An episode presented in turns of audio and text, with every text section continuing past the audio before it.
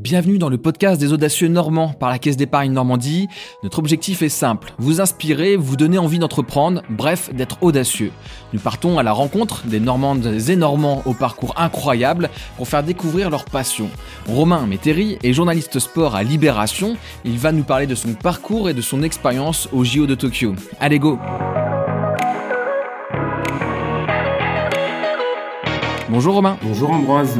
As-tu toujours eu euh, cet objectif de devenir journaliste? Ouais, euh, j'ai quand même euh, toujours eu envie de, de le faire depuis le, le début du, du, collège. Ça a un peu commencé en faisant des comptes rendus des matchs de basket de mon équipe pour le, le journal local. Et, et, donc ça, voilà, ça arrivait quand j'étais au collège et, j'ai toujours eu envie de, de, poursuivre dans cette voie-là. Et ça m'a amené pour l'instant au, au, au, journalisme à Libération. Avec du recul sur ton parcours, qu'est-ce qui a été décisif pour arriver dans une rédaction aussi importante que Libération? Bah ça, le, parcours, euh, le parcours scolaire est important. Le fait d'intégrer euh, une grande école de, journalisme, ce que je suis passé par l'Institut pratique du journalisme à, Paris, euh, aide quand même énormément, ouvre pas mal de portes pour pour pouvoir intégrer des, des, grandes rédactions parce que le le métier, euh, on, on, nous avait pas mal prévenu, est quand même euh, assez précaire, euh, notamment au, au, début pour pour espérer décrocher des, des jobs, des, des, CDD. Je parle même pas encore de, de CDI, qui est un peu le, le Graal.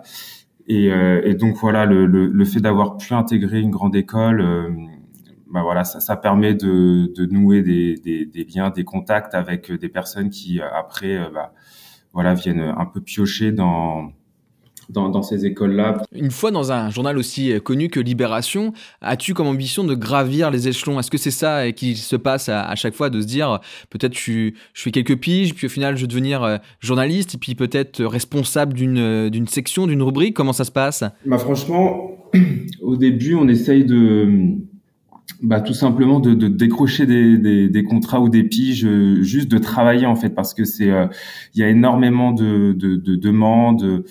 Euh, de la part de, de, de, journalistes qui viennent d'intégrer, euh, comment dire, euh, le marché du travail et, et, assez peu de place, assez peu de postes. Donc au début, c'est vraiment, on essaye juste de, de, de travailler dans, dans, des conditions plus ou moins décentes et puis de et, être, comment dire, rémunéré de manière décente aussi. Donc et, et petit à petit, voilà, on euh, que, comme tu dis, on essaie de, de, de gravir les échelons. Est-ce que c'était évident que tu couvres les JO de Tokyo, où le choix se fait entre différents journalistes au sein même de la rédaction? Alors non, c'était c'était vraiment pour le coup loin d'être évident parce que hum, comment dire quand les JO, euh, donc les, les, Jeux Olympiques euh, normalement devaient avoir lieu en, en 2020, moi j'étais pas encore à la rédaction de, de Libération.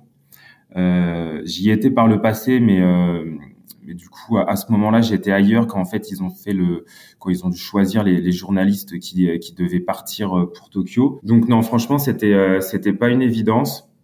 Après, je me suis donné les moyens de, de, de préparer l'événement, même si jamais euh, euh, j'allais pas forcément sur place à Tokyo. En tout cas, euh, je, je, comptais, je comptais bien le couvrir euh, comment dire de, de Paris et j'avais j'avais quoi qu'il arrive préparé l'événement euh, en amont. Euh. Quelle a été ta réaction quand tu as su que tu partais au Japon? Ah bah j'étais j'étais forcément très très ravi parce que voilà c'est c'est pour ce genre d'événement que enfin on se dit voilà que c'est pour ce genre d'événement qu'on a quand même passé une partie de, de, son enfance à, à travailler et, et donc et donc oui, forcément sur le coup très content.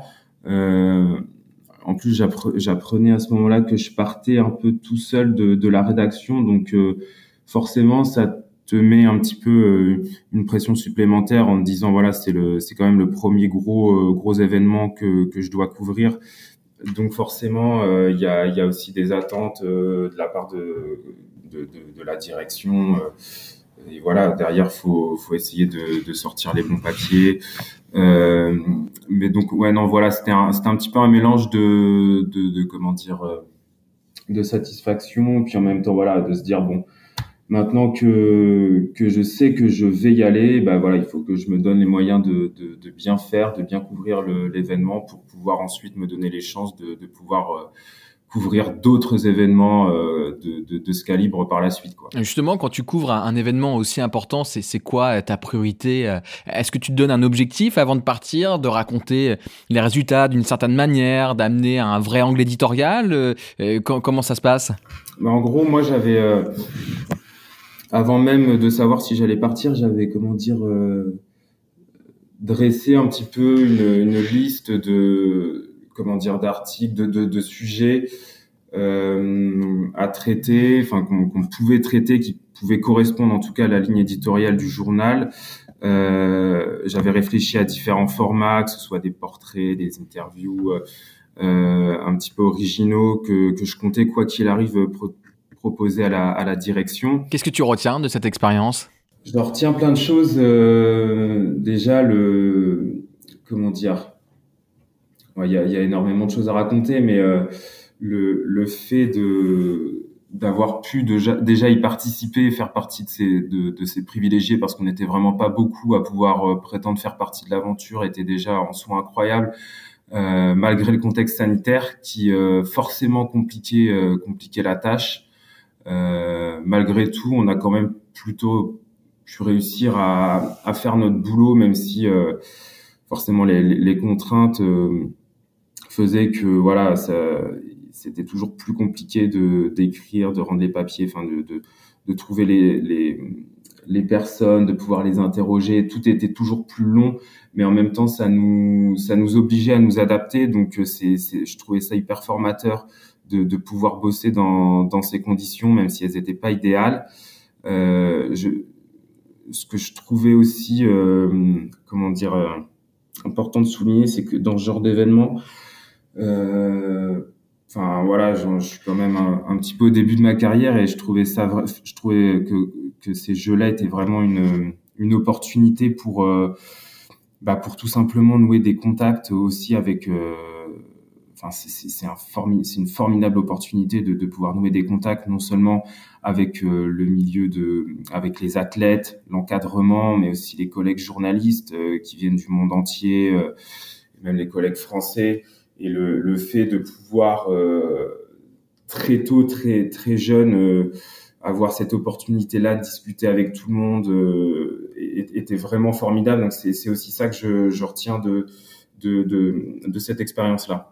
Alors, on a bien compris que c'était une expérience fondatrice, euh, mais j'aimerais bien aussi qu'on parle de ce qui arrive, de ce qui va venir dans, ton métier de journaliste. Comment tu le vois évoluer dans les prochaines années, ce métier? Bah, C'est une bonne question. C'est une question, je pense, qu'on se pose un petit peu tous parce que, parce que voilà, il y a, euh, comment dire, euh, on a beaucoup parlé de, de, de, de la précarité du, du métier qui, euh, bah, qui, qui, persiste, notamment, euh, notamment dans la presse écrite et numérique où on est sans cesse contraint de, obligé de, de comment dire, de, de, de s'adapter, de, de, se renouveler pour, euh, bah, pour essayer de, de, survivre. Euh, maintenant, on est, on est aussi à, à l'ère des, des, des, réseaux sociaux euh, où tout le monde un petit peu s'improvise euh, journaliste. Donc, euh, c'est assez flou. Pour, pour être honnête, au moins sur le moyen terme, sur le moyen terme et le, et le long terme de, de, de, savoir ce qui, ce qui va, ce qui va de, advenir dans, dans les prochaines années.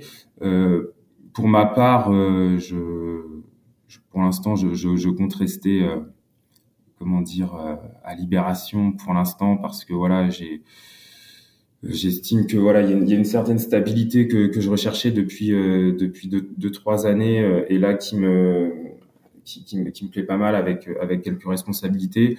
Et je sais aussi qu'on a encore un rôle à jouer euh, de toute façon dans, dans, le journalisme, dans le journalisme, et ne serait-ce que pour euh, permettre aussi aux, aux personnes qui, euh, bah voilà, euh, essayer de, de démêler le, le, vrai du faux, euh, notamment à l'ère des réseaux sociaux. On l'a encore vu là, même avec euh, avec la présidentielle et, et le conflit Russie-Ukraine. C'est enfin, c'est quelque chose qui dépasse le sport à proprement parler, enfin, mon précaré en tout cas. Et, euh, et, voilà, je pense que voilà, on a encore un, un rôle à jouer de, de ce point de vue-là.